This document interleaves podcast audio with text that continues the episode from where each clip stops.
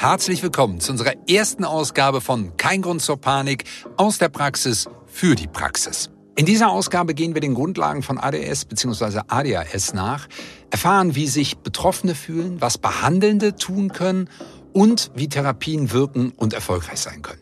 Das alles erklärt uns im Gespräch Dr. Jürgen Fleischmann. Er ist Pädiater und Kinder- und Jugendpsychiater, war lange niedergelassen, hat dann die ärztliche Leitung eines MVZs übernommen und ist auch hier heute noch beratend ähm, dem MVZ treu geblieben. Er ist Initiator des Expertenrats ADHS, mit dem er Wissen rund um das Thema ADHS vor allen Dingen praxisnah und praxisrelevant für ärztliche und psychotherapeutische KollegInnen vermitteln will.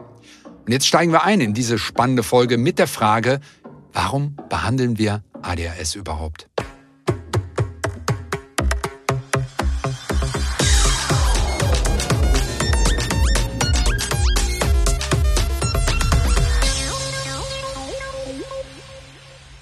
ADHS ist eine sogenannte dimensionale Störung. Das heißt, wir haben nicht das einheitliche Krankheitsbild bei jedem Betroffenen.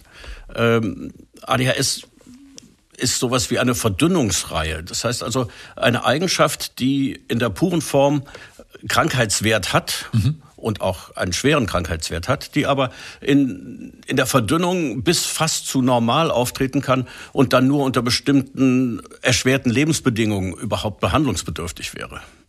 Äh, also äh, Verdünnungsreihen kennen wir in der Medizin zum Beispiel bei Übergewicht mhm. oder mhm. bei Bluthochdruck, mhm. wo es auch von normal bis hin zu pathologisch äh, wechseln kann. Und das Problem ist, bei ADHS-Lern haben wir ja noch zusätzliche Schwierigkeiten. Die sind ja, die haben Komorbiditäten, die haben, die reagieren auf unterschiedliche Lebensumstände auch unterschiedlich. Mhm. Ähm, in der Schule anders als in der Freizeit zum Beispiel.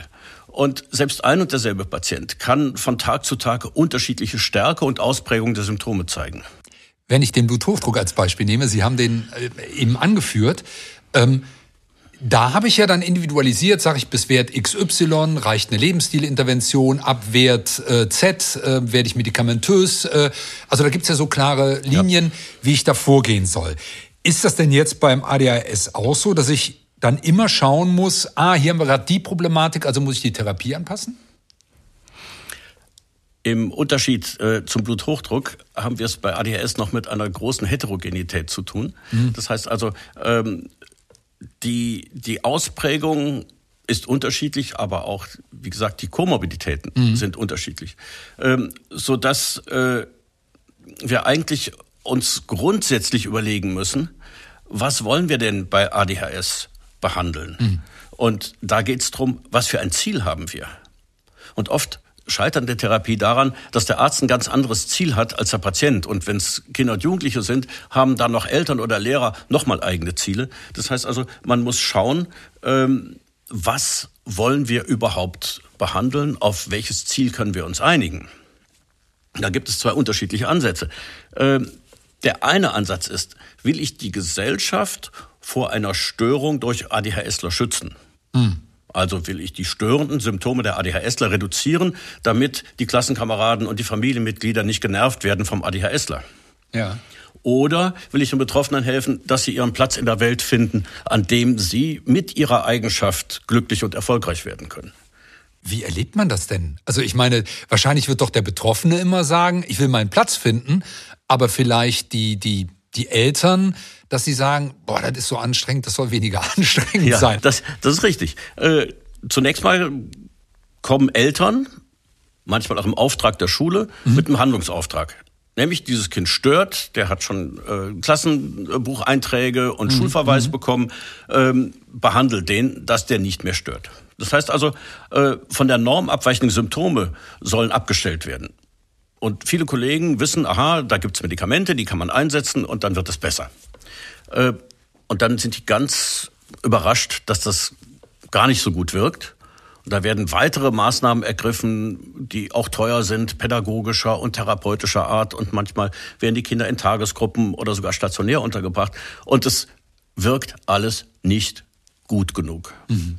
Jetzt bin ich ein bisschen überrascht, weil tatsächlich aus meiner Laienperspektive äh, hätte ich jetzt auch gedacht, die Medikamente sind hochwirksam. Also wie kann das dann sein, dass das dann noch nicht funktioniert? Ähm, man hätte ja einfach gedacht, schalt das Ungelicht, fertig. Ja, genau, das ist der weit verbreitete Irrtum. Es ist wichtig, dass man die Wirkungsweise der Medikamente kennt. Mhm. Ähm, die Stimulantien, also die, die Hauptwirkstoffgruppe, die sorgen ja im Wesentlichen dafür, dass bereits ausgeschüttete Botenstoffe länger wirken können. Mhm. Mit anderen Worten, das, was ich gerade zu tun begonnen habe, kann ich ohne Ablenkung zu Ende führen. Mhm. Für diese Medikamentenwirkung ist es natürlich egal, ob ich stören will, träumen, mit meiner Nachbarin flirten oder lernen. Mhm, mh. Das ist dem Medikament egal. Ich vergleiche die Wirkung gerne mit der Wirkung einer Brille. Ich sage das dem Patienten auch so. Ich sage dem Patient, äh, wenn du eine Brille brauchst, um von der Tafel zu lesen und bekommst die Brille, dann kannst du damit auch besser aus dem Fenster gucken. Mhm. Dass du dann nichts lernst, ist nicht Schuld der Brille. ja, und so ist es auch mit den Medikamenten.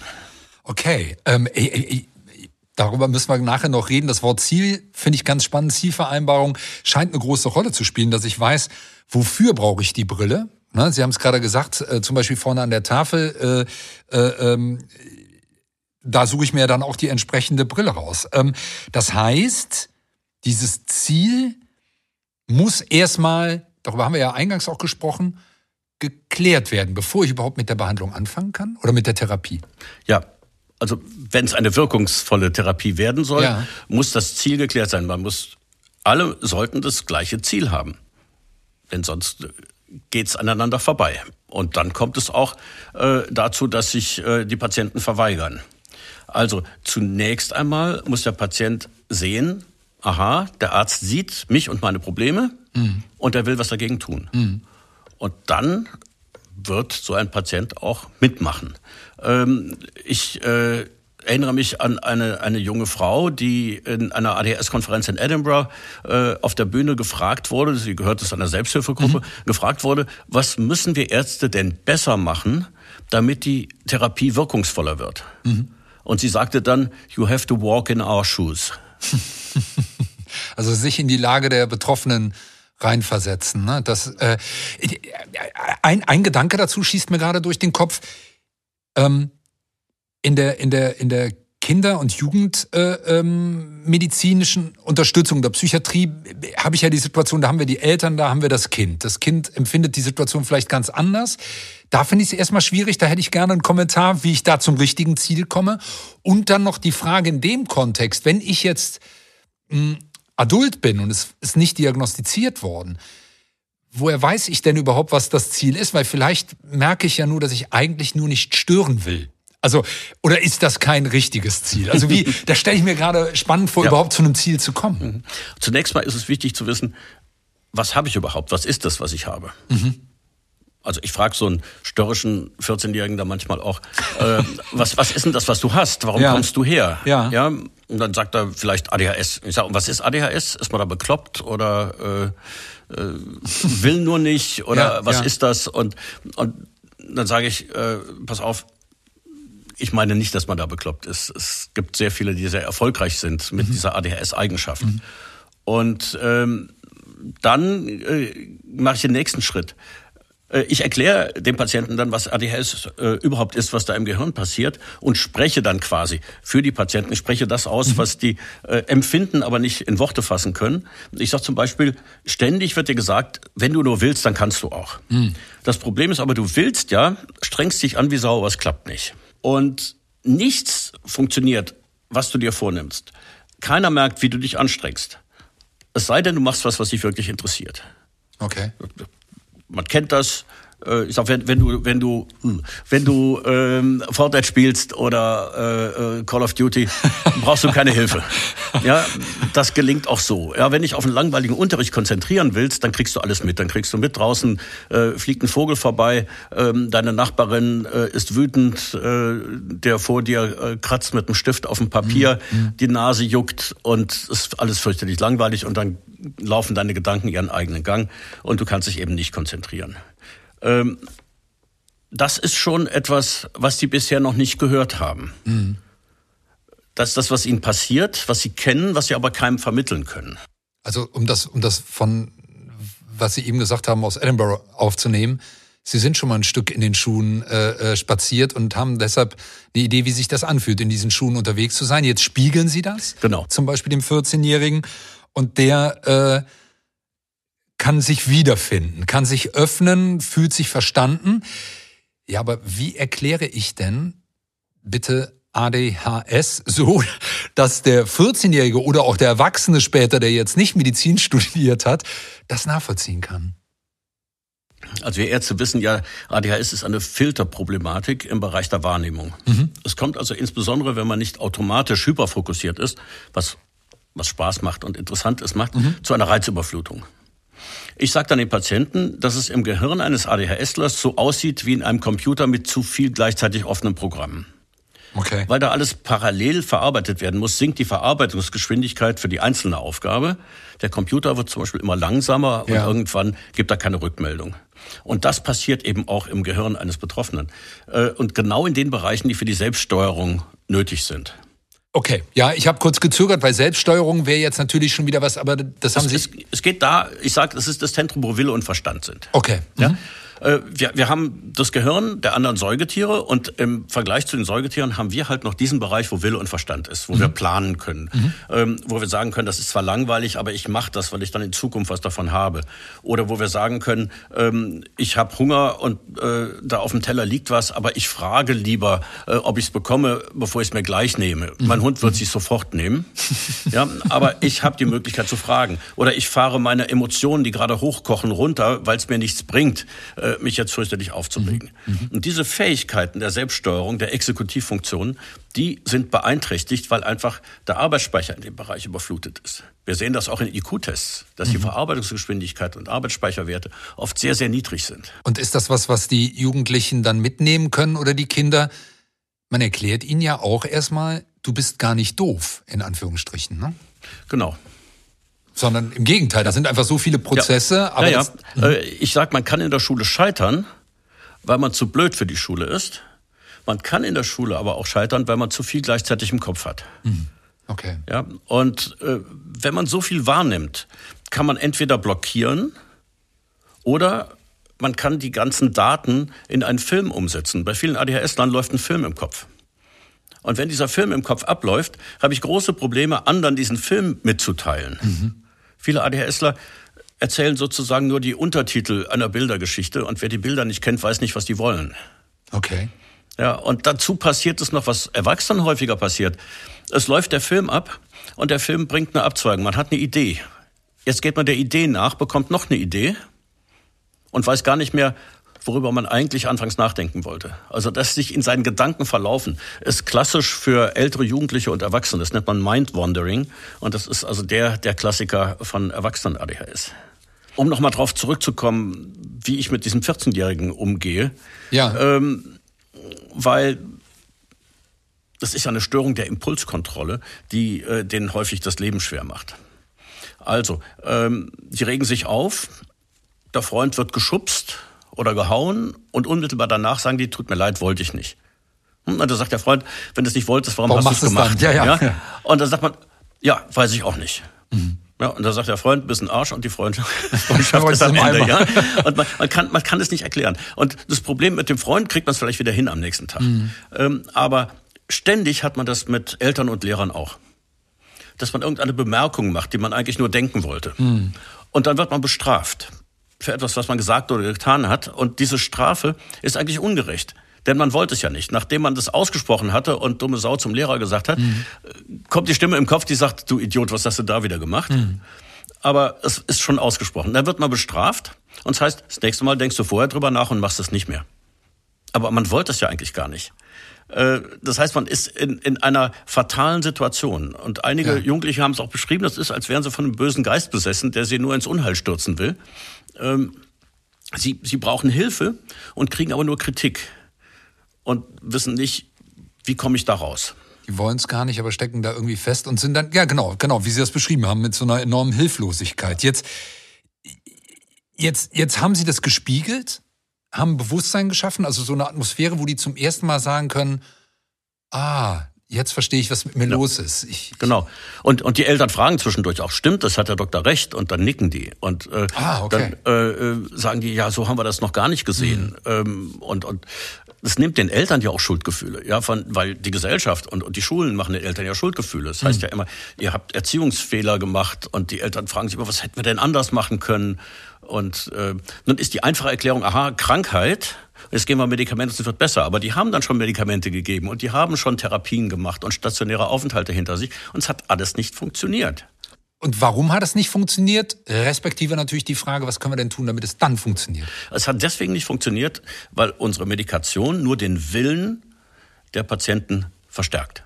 Okay.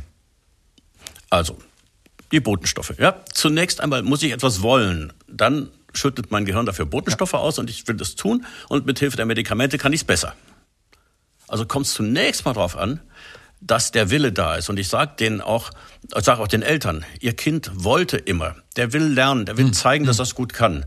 Ja, die möchte sich mit, mit euch Eltern verstehen. Ja, jetzt mit Hilfe der Medikamente ist das möglich. Mhm. Mhm. Und wenn es besser wird im Sozialverhalten oder in der Schule, dann deswegen, weil das Kind das wollte. Das ist kein Medikament, der das Kind zu irgendetwas zwingt. Okay. Wer will, kann auch mehr Scheiß bauen. Aber da sind wir bei der Zielvereinbarung. Das ja. heißt, das Ziel ist die, die, die artikulierte Absicht dessen, was ich will. Und das genau. kann dann unterstützt werden. Ganz genau. Okay. Und deshalb ist das so wichtig. Okay. Jetzt habe ich verstanden, ich brauche einen Willen, ein Ziel. Den habe ich im Gespräch jetzt bei Kindern und Jugendlichen dann auch in den Konsens gebracht, hoffentlich, dass die Eltern das verstanden haben. Jetzt kann ein Medikament wirken.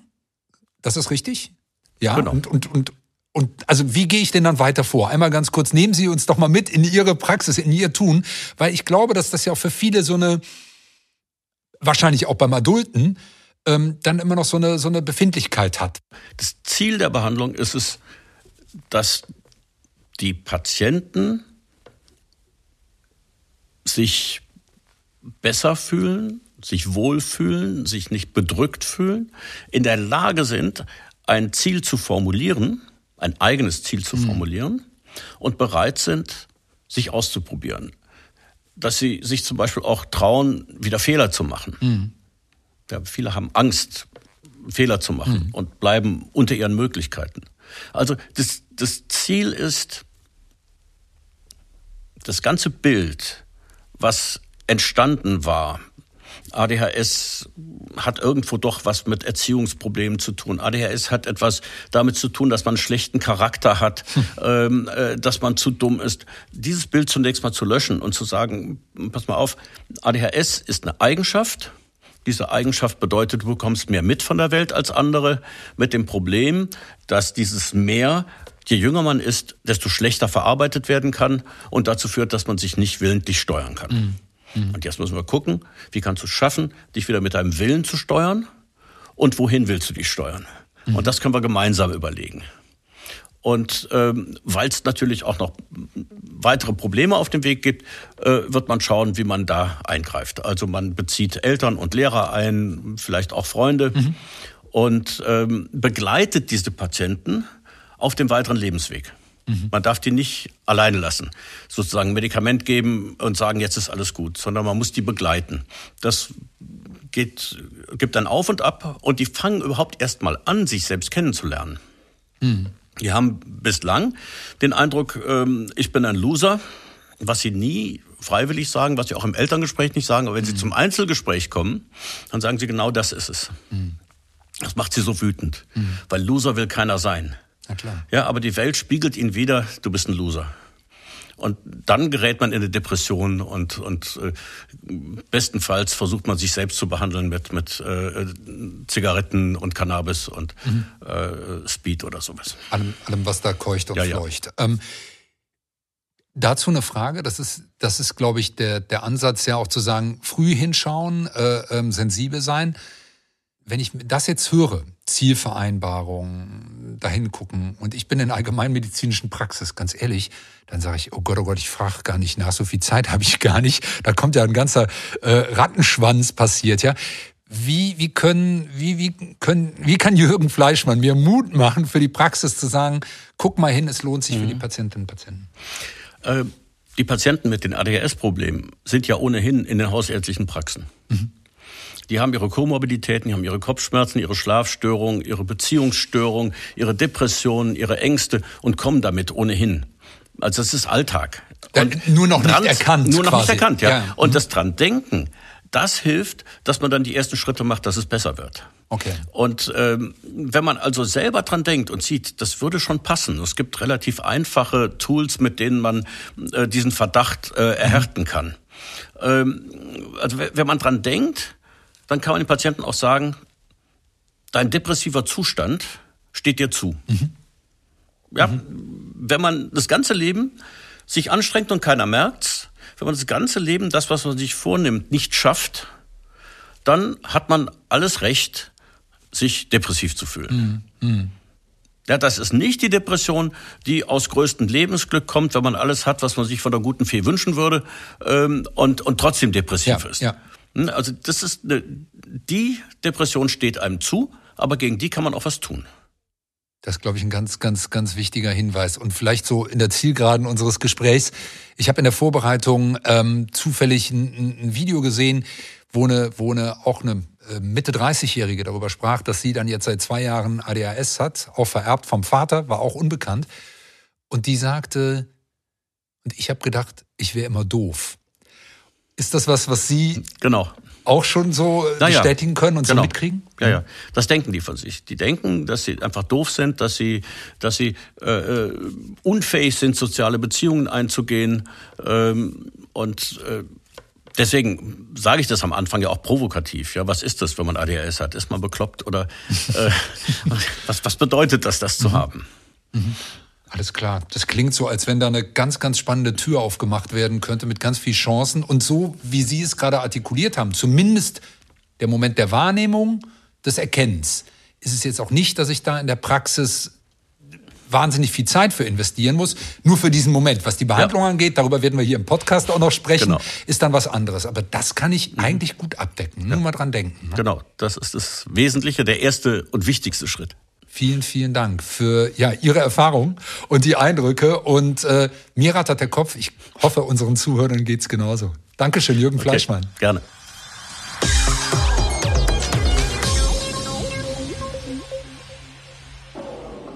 Was bedeutet das, das zu haben? Ich denke, diese Frage hat Dr. Jürgen Fleischmann in dieser Ausgabe von Kein Grund zur Panik aus der Praxis für die Praxis sehr eindringlich und nachvollziehbar beantwortet. Ich hoffe, Sie haben neue Einblicke bekommen oder Gewusstes bestätigt und haben Lust, in der Praxis hinzuschauen. Denn es lohnt sich. Und es lohnt sich auch, in die nächste Folge unserer Podcast-Serie reinzuhören. Dort sprechen wir über Familien, über die Eltern von Kindern mit ADHS. Diese Perspektive nehmen wir ein mit Christine Rose und Thilo Palox. Ich freue mich, wenn Sie wieder reinhören und sage bis dahin.